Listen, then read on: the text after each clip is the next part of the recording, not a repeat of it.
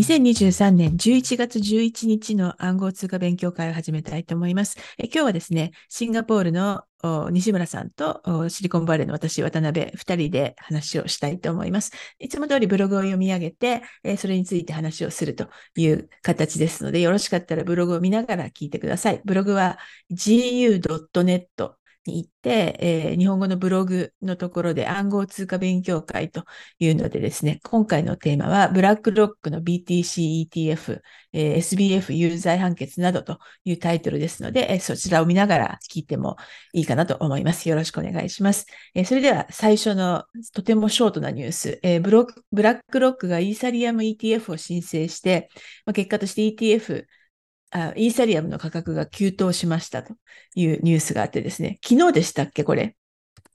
多分、もうちょっと前に聞いてた気はします、噂は聞いてた気はしますけど、あの、価格上がったのは、でも、一昨日とかか、わかんない。時差があるから、アメリカだと昨日なんですかね。うん、まあ、昨日、一昨日っていう感じですね、はい、そうですね、それぐらいです。はい。ええー、イーサリアム界隈は喜んでいるのだろうか？これでも、あれですかね、イーサリアムの ETF を申請というのが先に書いてありますけど、なんか私のイメージだとビットコインの価格も同時か先ぐらいに上がり始めてた気がしていて。そうなんですよ。ビットコインも上がったんですよね。うん、はい、はい。でもなんか、あのー、今年になってからビットコインは結構上がってるじゃないですか。こ,、うここ2ヶ月ぐらい。はい、で、はい、えー、それに比べると、イーサリアム上がってなかったんですよね。なんかあまり連動してなかったと。そうそう。そうですか。あなんかいつもビットコインに牽引されてイーサリアムの価格が上がるっていうイメージがあったんで、大体そうですよね。そう。ビットコインも上がったから、そのビットコインが、待って、3万7千円から、2万7千から3万7千なんて多分40%ぐらい上がってるんですよね。そうですね。もう、イーサも1500から2000ぐらいまでポンって上がってるから、うん、まあ、40%ぐらい、30%、40%ぐらいだから、なんか上がり幅、まあ同じぐらいですけど、まあ遅れてきたみたいな感じですかね。そうですね。ちょっと遅れてきたという感じなのと、うんはい、まあこれでも、あの、イーサリアムの先物の ETF ってもうできてるじゃないですか。そうですね。はい、みんなが思ってるほど全然売り上げがないということで、がっかりみたいな感じだったんですけど、これはどうなるでしょうね。いやなんか、でも、まあ、ETF が、えっと、ビットコインとイーサリアムは両方あって、まあ別に半々にとか言う人もいると思いますけど、まあどっちか始めるってなったらみんなビットコイン行くんじゃないかなとちょっと思いますけどね。そうですよね。とりあえず、うんはい、ETF を買うような人たちの中ではそうなりますよね。うん。なんかどうせ連動してるし、イーサリアムはくれてくるし、あの、まあとりあえずビットコインで様子を見ようなのか、やっぱりこう、ね、時価総額一番のところをやるんじゃないかなとは思いながら見てますけど。うん、はい。そうですね。まあ、ただ、イーサリアムの価格が上がることは、これじゃあ、あの、イーサリアムのコミュニティの方どう見てるかって話ですけど、あの、関係あるかどうかわかんないんですけど、今ってその、えっと、ステーキング、あの、バリデータのノード数がいっぱい増えてきちゃってるんですよね。はい。で、増えてくると、まあ、POS とはいえ、まあ、どんどんその効率が悪くなっていきますと。だから、そのバリデータの数が少ない方が、まあ、あの、負荷は低いわけですよ、コンセンサスの。はい。まあ、なので、ちょっとど、あの、バリデータ数を減らす方向の何かはないかねっていう、実は議論があって、うんうん、で今32イーサが、あの、バリデータになるために必要な、あの、イーサの量なんですよね。はい。まあ、それも高いですけど、これ、あれですよね。それを引き上げようかみたいな話もあって、バリデータ数を減らすために。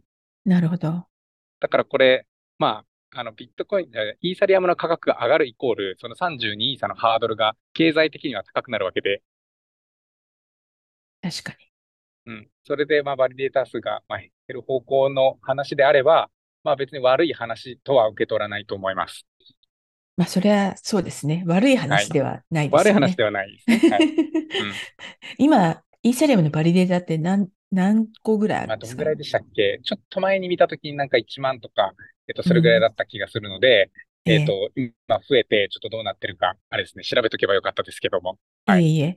なんか、例えばあれって、 Lido とかがイーサリアムのバリデータをするのって、はい、 Lido で1アカウントなんですか？それとも Lido がいっぱいバリデータを持っている、ね、 Lido がいっぱいバリデータを持つ形いっぱい持つ。っていうのは、うん、まあ32イーサごとにこバリデータは立たなければいけないので、ああ、なるほど。はい。ライドが預かっているイーサの量を割る32個のバリデータを運用する必要がありますね。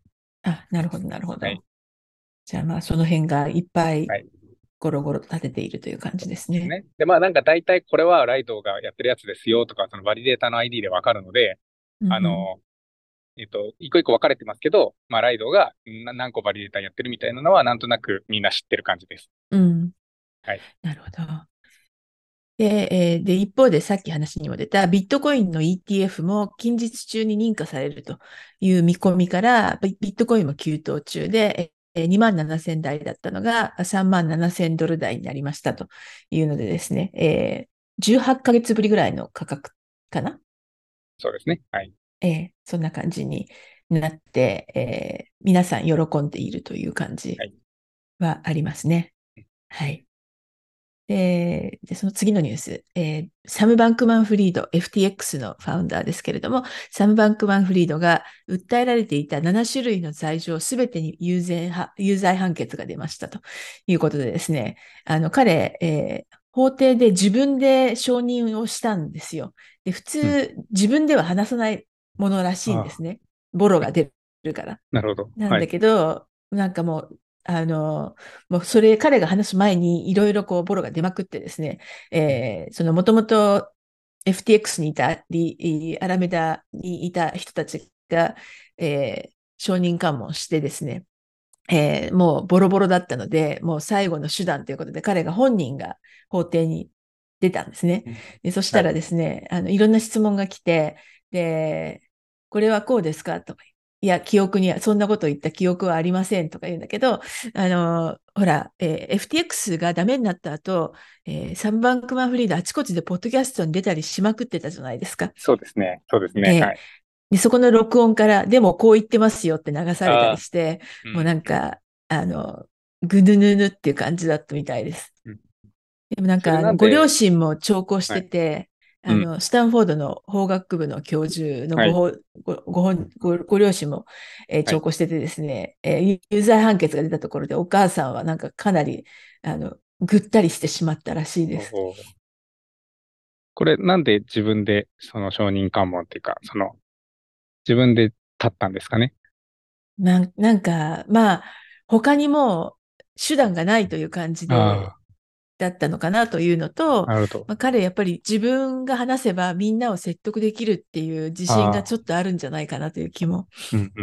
しますが、まあ、結果は全部有罪ということで、えー来月あ、何ヶ月かして、えーえっと、どれぐらいの期間刑務所に行くかが決まると。なるほど。でも何十年かかかるのはもう間違いがないと。あね、何十年間かの、なんですか？えっ、と、刑ってことですか？そうですね。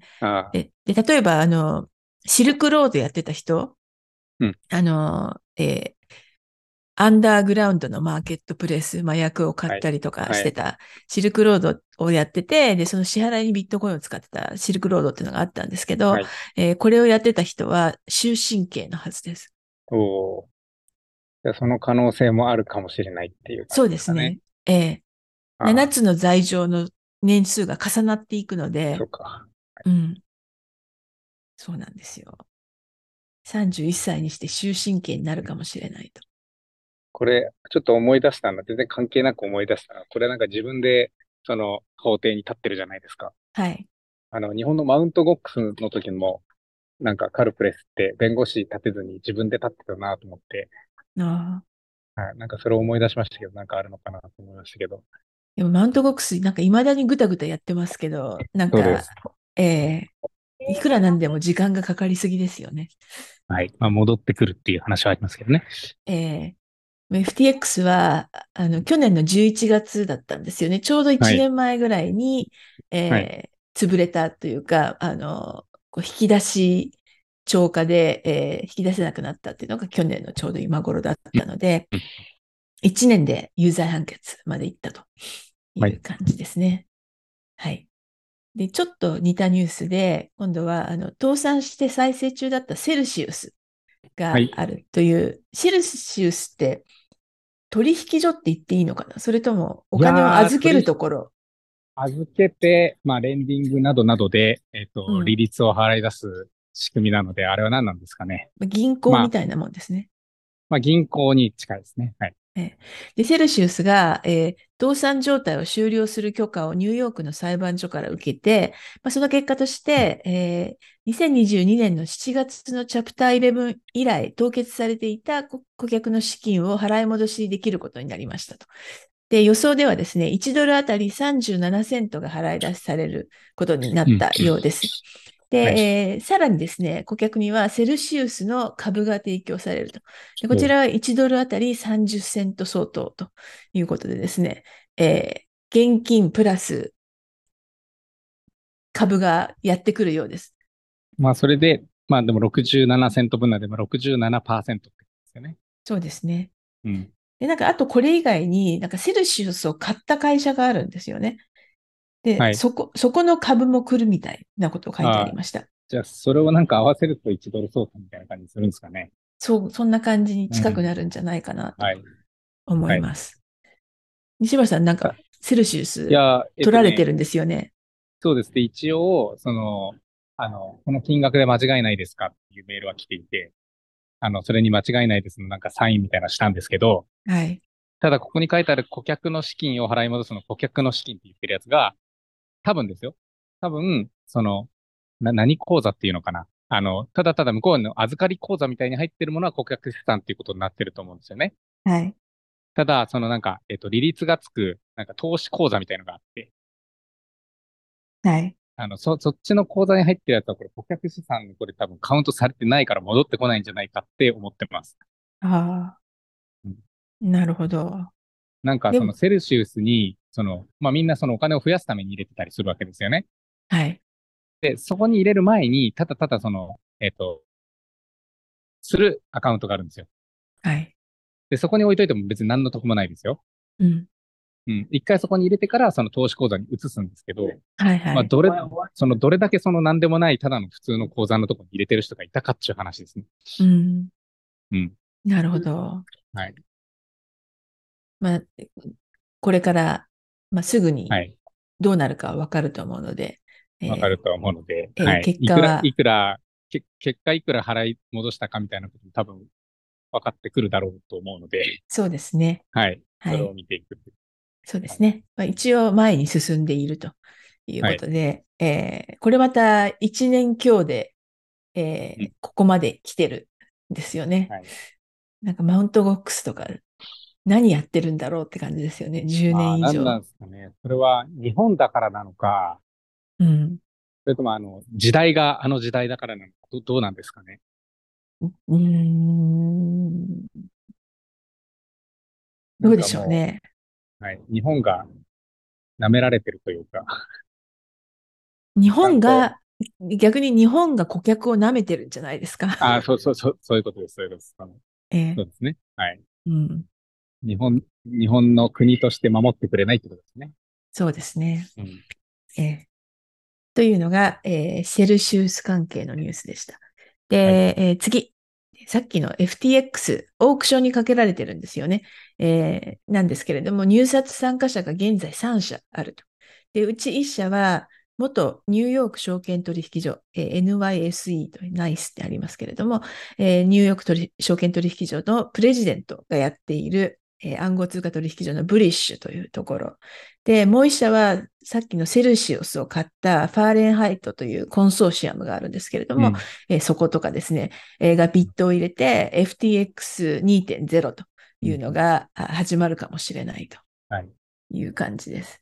で、あの、ゲリー・ゲンズラー、SEC、えー証券取引所、取引委員会のヘッドのゲリー・ゲンズラーもですね、この NYSE、もともとニューヨーク取証券取引所のプレジデントがやるということについては、まあ彼がやりたいなら合法的にちゃんとやってくれればいいんじゃないでしょうか、みたいな、あうんの、うん遠回しの、まあ、や、やっていいんじゃないみたいな発言をしてですね、あの、ゲリー・ゲンズラーにしては優しい発言だねと。ああれですか？最近弱ってるんですかね？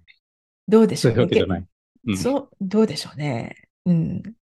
まあ、あと、なんかこう、もともとの知り合いだと思うんですよね、きっと、この人たち。はい。はいなので、そういうのもあるかなと思います。はいこ。れあの、セルシウスを買うのが、ファーレンハイトコンソーシャムっていう名前の付き方はちょっと舐めてますけど、ヤードとメーターみたいな。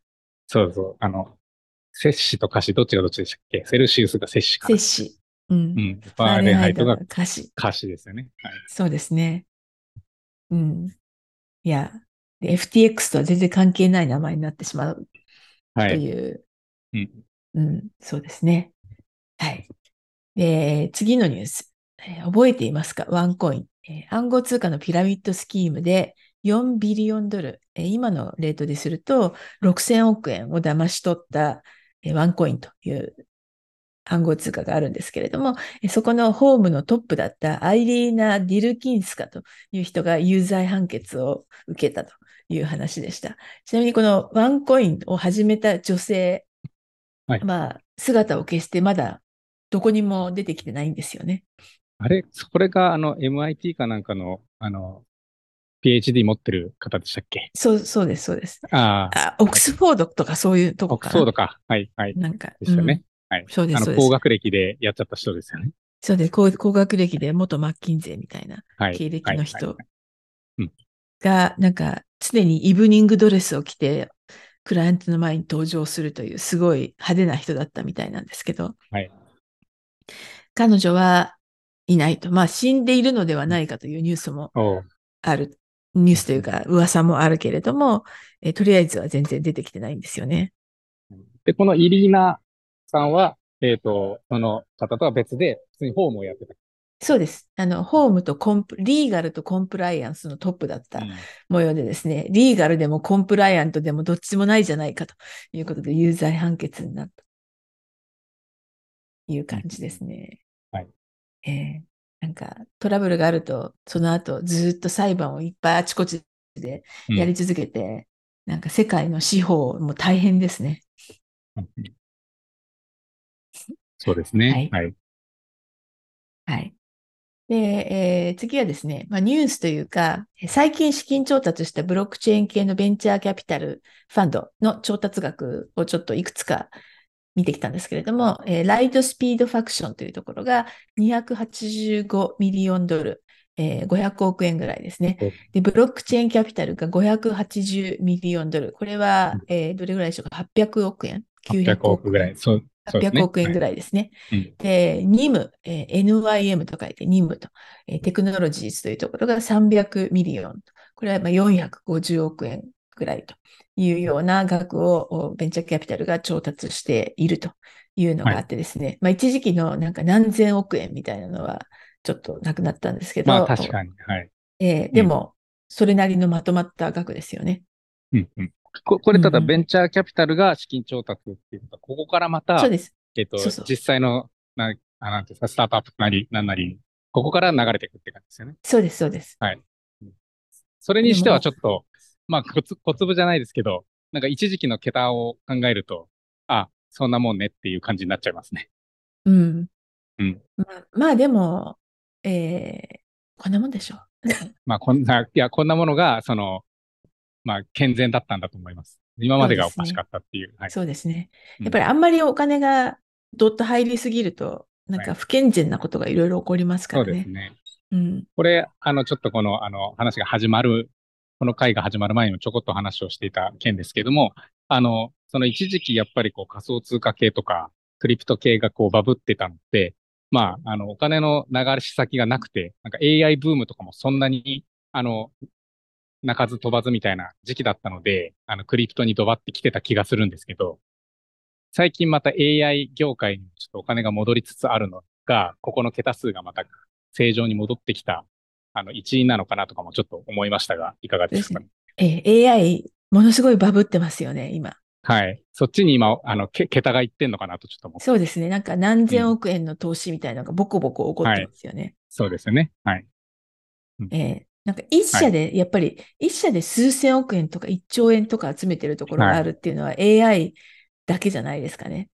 今はそうですね。あの、ねハードウェアもソフトウェアも、まあ、ハードウェアは結構今お金が巡ってる気がしますけど、はい。そっちに持ってかれてるなっていう感じはこの桁を見て今思いました。そうですね。で、はい結構、あの、暗号通貨系の仕事をしていた、まあ、暗号通貨系のベンチャーを立ち上げてた人たちが、え AI 系ベンチャーになんか方向転換するというような話もあるみたいで。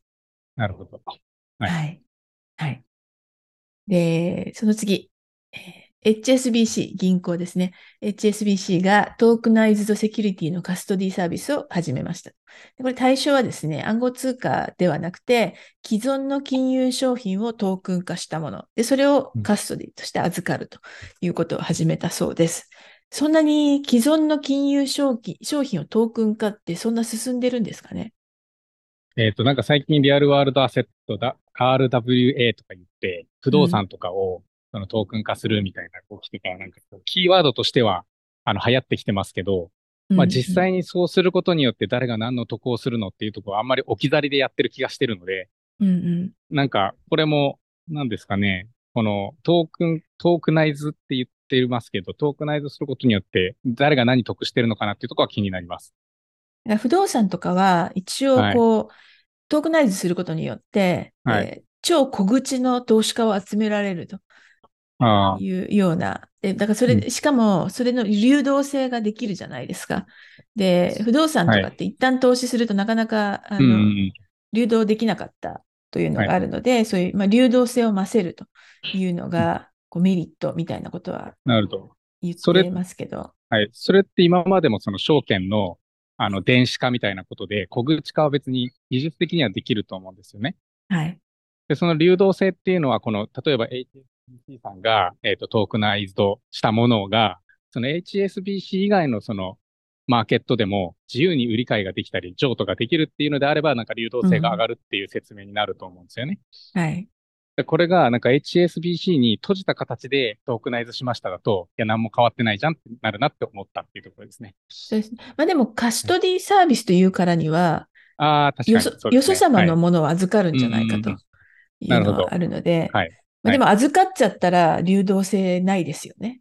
まあ 流動性ないですし、もしかしたら預かった上で、その HSBC の、そのなんかトークン交換なんかシステムみたいなのがあって、その上であの取引されるのであれば、なんかあまり変わらないなとは思ってますけど、流動性に対しては結局また同じことになっちゃうなと思いつつ、まあた、でもただやっぱトークナイズドとか RWA とか言うと今、まあお金がついたり注目が集まるので、うんうん、まあやっとかなきゃなっていうことなのかもしれないですね。はい。えー、まあこれ、うん、実際にどういう意味があるのかって確かにすごい不思議で、はい、なんか、うん、あの、あるんですけど、えー、ちょっと暗号通貨じゃないんですけど、似たような話で言うと、はい、ダイヤモンドを、えーはい。はい、流通させるみたいな会社もあったりします。ね、ああって、なんか、同じ価格になるようなダイダイヤモンドをセットにして、でその全部同じ価格で流動させると。うん、で、1セットは全部同じ値段みたいな。はい。うん。のがありましたけど、これもどれぐらい世の中に行き渡るのか謎です。そうですね。あの、実際ダイヤモンドって一個一個、まあ、カラット数とか、その、えっ、と、中のクオリティとかが違うので、あの、はい、NFT なんですよね。トークン化するとしたら。まあ、それを均一化させて、うん、あの、パンジブルトークンで ERC20 で表現できるようにして、あの、あの、こういうトークン化したっていうプロジェクトがありますね。えー、はい。はい、ここで、ここででも、あれなんですかね、HSBC が、このトークナイズドセキュリティをカストディサービスやりますって言ってる、そのトークナイズドセキュリティって具体的に何かっていうのはまだ何も出てないですか？一応なんか、あの、既存の金融商品っていうだけなので、はい、まあ、そういうダイヤモンドみたいな新しいもんじゃないんじゃないでしょうか。その、ということはどこかが、まあ、すでに金融商品持っているところが、それをトークナイズ、トークナイズして、はい、えー、それを HSBC が多分預かるってことだと思うんですよね。そうですね。ただそういうアセットって、この世の中にそんなにいっぱいありましたっけっていうのがあって。うん。うん。まあ、これからできるって感じじゃないですか？じゃあ、それ、これからできるのに、あの、向けて、あの、ご用意してますみたいな。そんな感じ。感じですかね。これ、ですかね。これあれですね。まあ、トークナイズドセキュリティってもしかしたら、その既存の仮想通貨も、それに分類されるものが、もうすでにあるような気もするんですけど、あの、うん、この前話していたのが、あの、自分が持ってる暗号資産ってどこに置いとくのが一番安全なんだろうね、みたいな話をしていて、はい。自分が死んだ時に家族に残す時に、なんか秘密鍵だけだとロストする可能性があるよねっていう話をして、まあ、結局、あの、シンガポールだと DBS っていう一番大きい銀行があるんですけど、まあ、ここって実はその、えー暗号資産のカストディのサービスをやってるんですね。はい。で、これはなんかプライベートバンキング部門みたいなとかやってるんで、誰でもかんでも使えるわけじゃないらしいんですけど、あの、銀行が、えー暗号資産、まあ、このトークナイズドセキュリティでもいいですけど、を預かってくれるっていうサービスは実はすごく、なんか、いっぱい持ってる人にとっては需要がああるらしいです。なるほど。秘密鍵を自分で管理するよりも、なんだろう、安心感があるっていう意味でですね。うんうんうんまあでも、あの、まあそれだと、まあ、コインベースに預けとくとかとか、あんまり変わらないですよね。はい。あの、コインベースと HSBC ってどっちが信頼のある企業ですかみたいなところに最終的に落ちてきますね。そうですね。うん。でも結構、あの、HSBC の裏側でコインベースだったりして、みたいなのはありますけど。まあ、そこでコインベースがやらかしたときに HSBC がごめんなさいするのか、HSBC のその責任で保証するのかとか、まあ、その部分かなと思いますけどね。そうですね。はい。はい。はいうんはい。で次、えーコインベースが暗号通貨の先物を米国市場向けにローンチしました。で、暗号通貨界では、先物の取引ってものすごい大きいじゃないですか。なんはいか、みんな大好き、 futures trading みたいな感じで。そうですね。うん。えーで、それを、えーと世界向けにもローンチしたんですよね、コインベース。うんうんで、それ、合わせて、えーアメリカの市場向けにもローンチしたということで、えーこれ結構コインベースにとってはかなりいいニュースなのではないかと。うんうんこれもなんか認可ものなので、えー認可が下りたというはい。のようです。あれなんですね。先物だと結構認可が下りやすいというか、結構ボコボコできてるようなき、あの感覚があるんですけど、まあ、やっぱそんな感じなんですかね。いや、現物じゃないからでも、でも、あの、えーっと、コインベース、現物はもう取引所でずっと扱ってたわけじゃないですか。はい。はい先物はやっと許されたっていう感じ。これあれか。えっ、と、暗号通貨の先物をコインベースが扱ってるってことですね。そうです、そうです。ああ、なんかその、えっ、と、ETF みたいな感じで、あの、暗号通貨の先物商品を、あの、普通、一般の市場になんか作ったのかと思いましたけど、そうじゃないですね。コインベースの上の話ですね。そうですね。コインベース上であ、えー先物を売買する。。はいはい。はい。よくわかりました。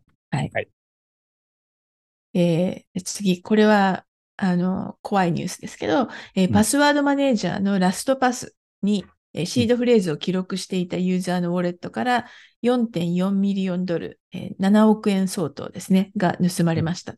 で、盗まれたのは25人の80アドレスからということで、えーまあ、暗号通貨系のハッキングにしては小さい額ですけれども、やっぱりパスワードマネージャーから取られたっていうのがすごい怖くて、はいえーちなみにこれ、前にも同じく LastPass から、えーん流出して、同じような、確か6ミリオンとか、はい。そんな額が、えうんー主になんか MetaMask とかから出ちゃったみたいな話があって、最初は MetaMask の問題じゃないかとはい言われたはいけれども、どうもラストパスに盗まれ、から盗まれてるらしいと。はい。で、ラストパスが言ってるのは、そのバックアップしているさ、あの、クラウド上のデータを、えーコピーされてしまいましたと。うん。で、えーそれをブルートフォースで、えーうん。あの、マスターパスワードがあるじゃないですか。はいそのはいパスワードマネージャーにアクセスする。はい。で、そのマスターパスワードをブルートフォースで、えー叩き出して、えーうまく開けたところから暗号通貨を盗んでいると。いう話なんですけれども、そんなにうまくいくもんなんですか、ね、いやー、ちょっとなんか今の怪しい説明だなってちょっと思ったのは、これマスターパスワードってアカウントごとに違うはずなんですよね。違いますね。ってことは、その膨大な何のデータかわからない、そのラストパスのバックアップデータをごっそり誰かが抜き出したとして、はい。その、そのうちのどのアカウントにその、要は暗号通貨として価値のある情報が入ってるかなんてわかんないはずなんですよ。わかんないですね。だから片っ端からブルートフォースでっていうのはさすがに効率が悪すぎると思っていて、うん。うん。なんか何かの方法で、このアカウントのデータに、その暗号通貨の、暗号資産のなんか秘密鍵とか、シードフレーズが入ってるってことは、当たりをつけてから盗まないと、うんあの、いくらそのブルートフォースでマスターパスワード、ね、時間かければ抜けるとはいえ、手当たり次第ってことはないと思うんですよね。うん。だからなんか狙われ、アカウント狙われてやられてるとしか思えないです。でもそれって、えっと、バックアップのデータで、この人のバックアップとかってわかるもんなんですか？どうなんでしょうね。そのバックアップの格納してる、されてる方法によると思いますけど、うん。まあ、バックアップから戻すときとかにも、どのアカウントのどのデータっていうのは多分紐付けなきゃいけないので、何かしらのそのアイ identifier みたいなものがあるはずなんですよね。はい。で、最終的には多分 LastPass ってあれ、E メールアドレスで管理されてたと思うので、あの、ユーザーの識別が行われてると思うので、うんまあ、ハッカーからしたらですね、あの、なんか、暗号資産いっぱい持ってる人のメールアドレスがわかりますと。うんうんのリストがありますと。まあ、100なり1000なり。この人たち暗号資産持ってるよっていう。で、そのメールアドレスに紐づくラストパスのデータがもし見つかったら、それは開けてみる、なんか、価値はあるんじゃないかって思いますね。なるほど。うん。なるほど。だから、め、じ、このメールアドレスで、私はお金いっぱい仮想通貨持ってるよっていうことはバレない方がいいっていうことですね。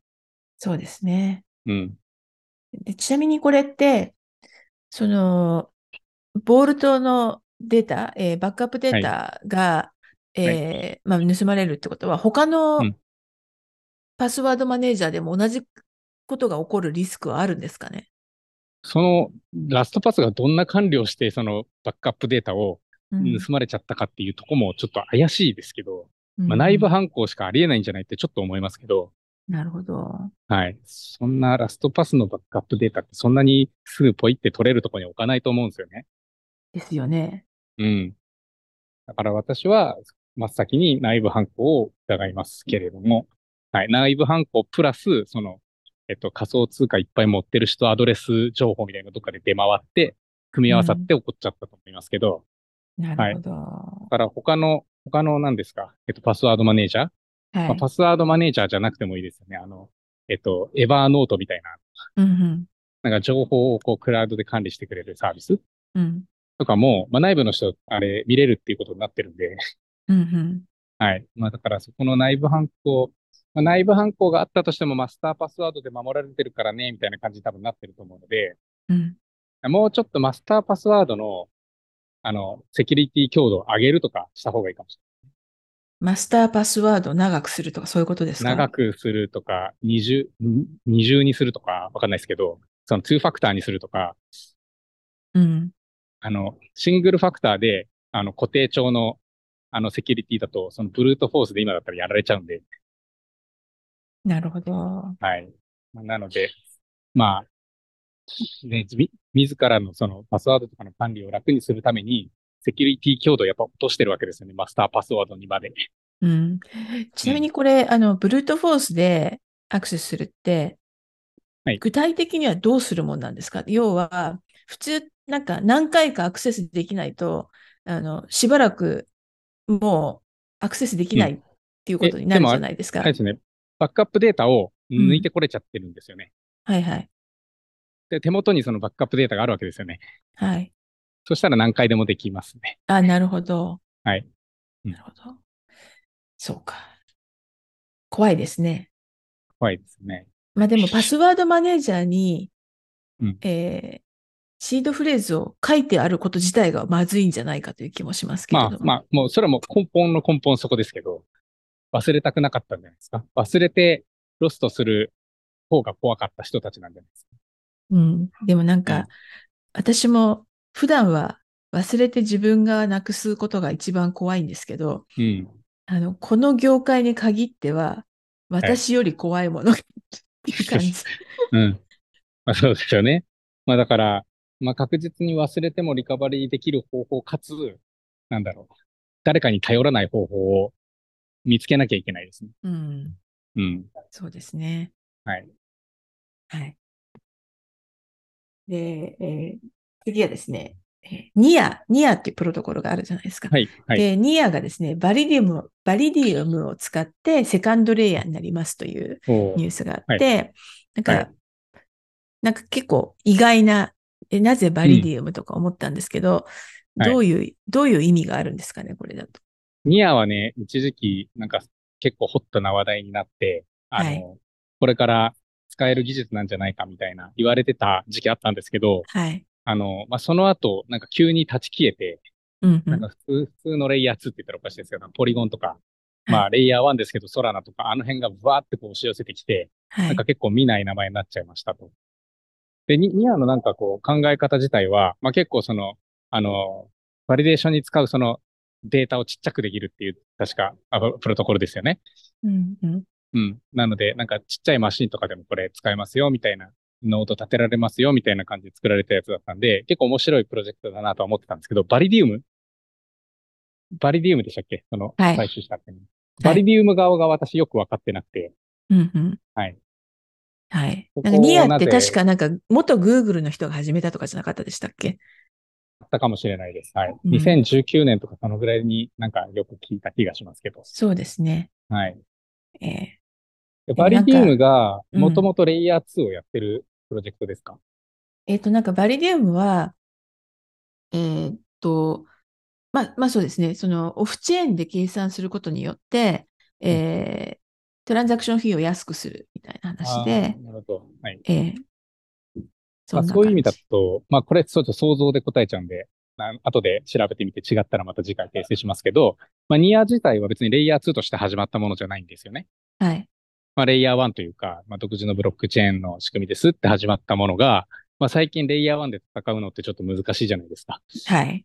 まあだからレイヤー2やろうってなった時に、まああの、レイヤー1作ってるそのテクノロジーがあれば、それをうんレイ,、あのレイヤー2にこう落として、レイヤー1つなぐっていうところができればレイヤー2になれるわけですよね。うんうん。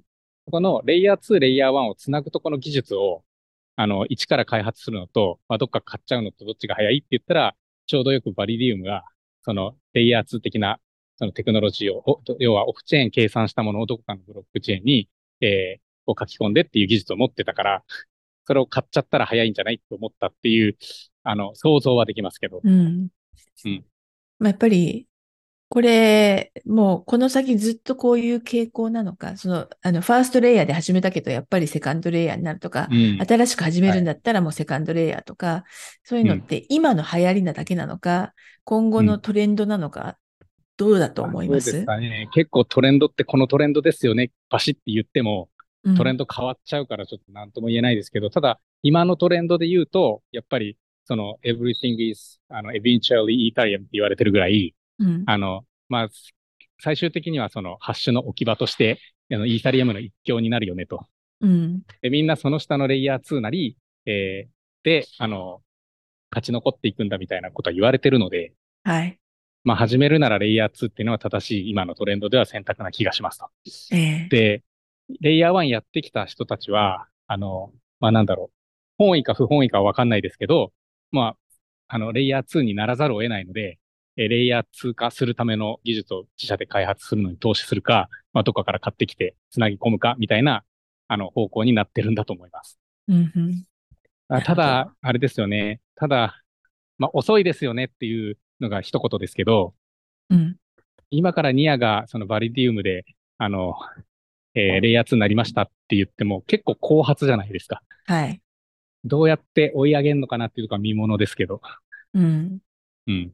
そうですね。まあ、オオプティミズムとか、まあ、最近だとあの、えっ、と、ポリゴンの GK とかも出てきたんで、GK ロールアップの話、まあ、今度時間を取ったらしようかなと思ってますけど、はい。はい。ロロールアップ、レイヤー2系はまあ、あの、結構優秀なところがひしめいてきてるので、まあそこでニアさん戦えるんであれば面白いですけど、はい。うん。まあ、どうなるでしょううんっていう感じですはいね。はい。ちちなみに、あの、ポリゴンの説明って、はい。なんか前宿題にするねとかいう話はいをしてたと思うんですけれども、宿題は、宿題は終わっていて、あの終わ、終わってますか？はい。まあなんか、そうですね。私からこう、あの、軽く説明して、あの、近藤さん、えー、ちかさんに、なんかいろいろこう質問ぶつけてもらってこうなんじゃないですかみたいな感じの受け答えはできる状態にはしたんですけど、はい。はい。まあ、た多分時間的に言うと、はい。あと、10分、12分とかだと、あの、心もとないですし、今日近藤さんいないので、じゃあ三人揃った時に回の時にやりましょうか。はい、やろうかなと思いますが、はい、ちょっと ZK、まあ、あの、ポリゴンのって言ってるのは多分 ZK あの、EVM の話だと思うんですけど、うんうん、あの、た、ただのポリゴンの話じゃないですよね。そうですね。はい。なんか一般的なその GK の、あの、話と、まあ、ポリゴンがやってる GK の話っていうのがあって、まあ、ポリゴンがやってる GK の話はポリゴンさんに聞かなきゃわからない部分もあるんですけど、まあ、一般的な、まあ、GK ロールアップ、GK EVM って何をやろうとしてるのかみたいなところは一回この回でやった方がいいのかなと思ってて。うん。なるほど。はい。ちなみにそのポリゴンの GK ロールアップの話をするの何分ぐらい取ればいいですか、まあでも、あの、いや、ちょっとどこまで深くやるかですけど、ただここでそんなにテクニカルに、あの、あの行き着くところまで深くはやらないと思うので、まあ、2、はい30分、まあこのいつもの回の半分ぐらい使って、あの、お話できれば良いのではないでしょうかと思っております。わかりました。じゃあ、はい他のニュースの分量をそう考えてお分量の、きます。はい。なんかね、はい次回、ものすごい事件が起こっちょっと、ニュースで1時間終わっちゃいますだったら、また次の回になるかもしれないそう。ですね。はい。はいはい。じゃあ今日はちょっと短めですけれども、こんなところで、はい最近のニュースは終わりです。はい。はい。どうもありがとうございました。それでは。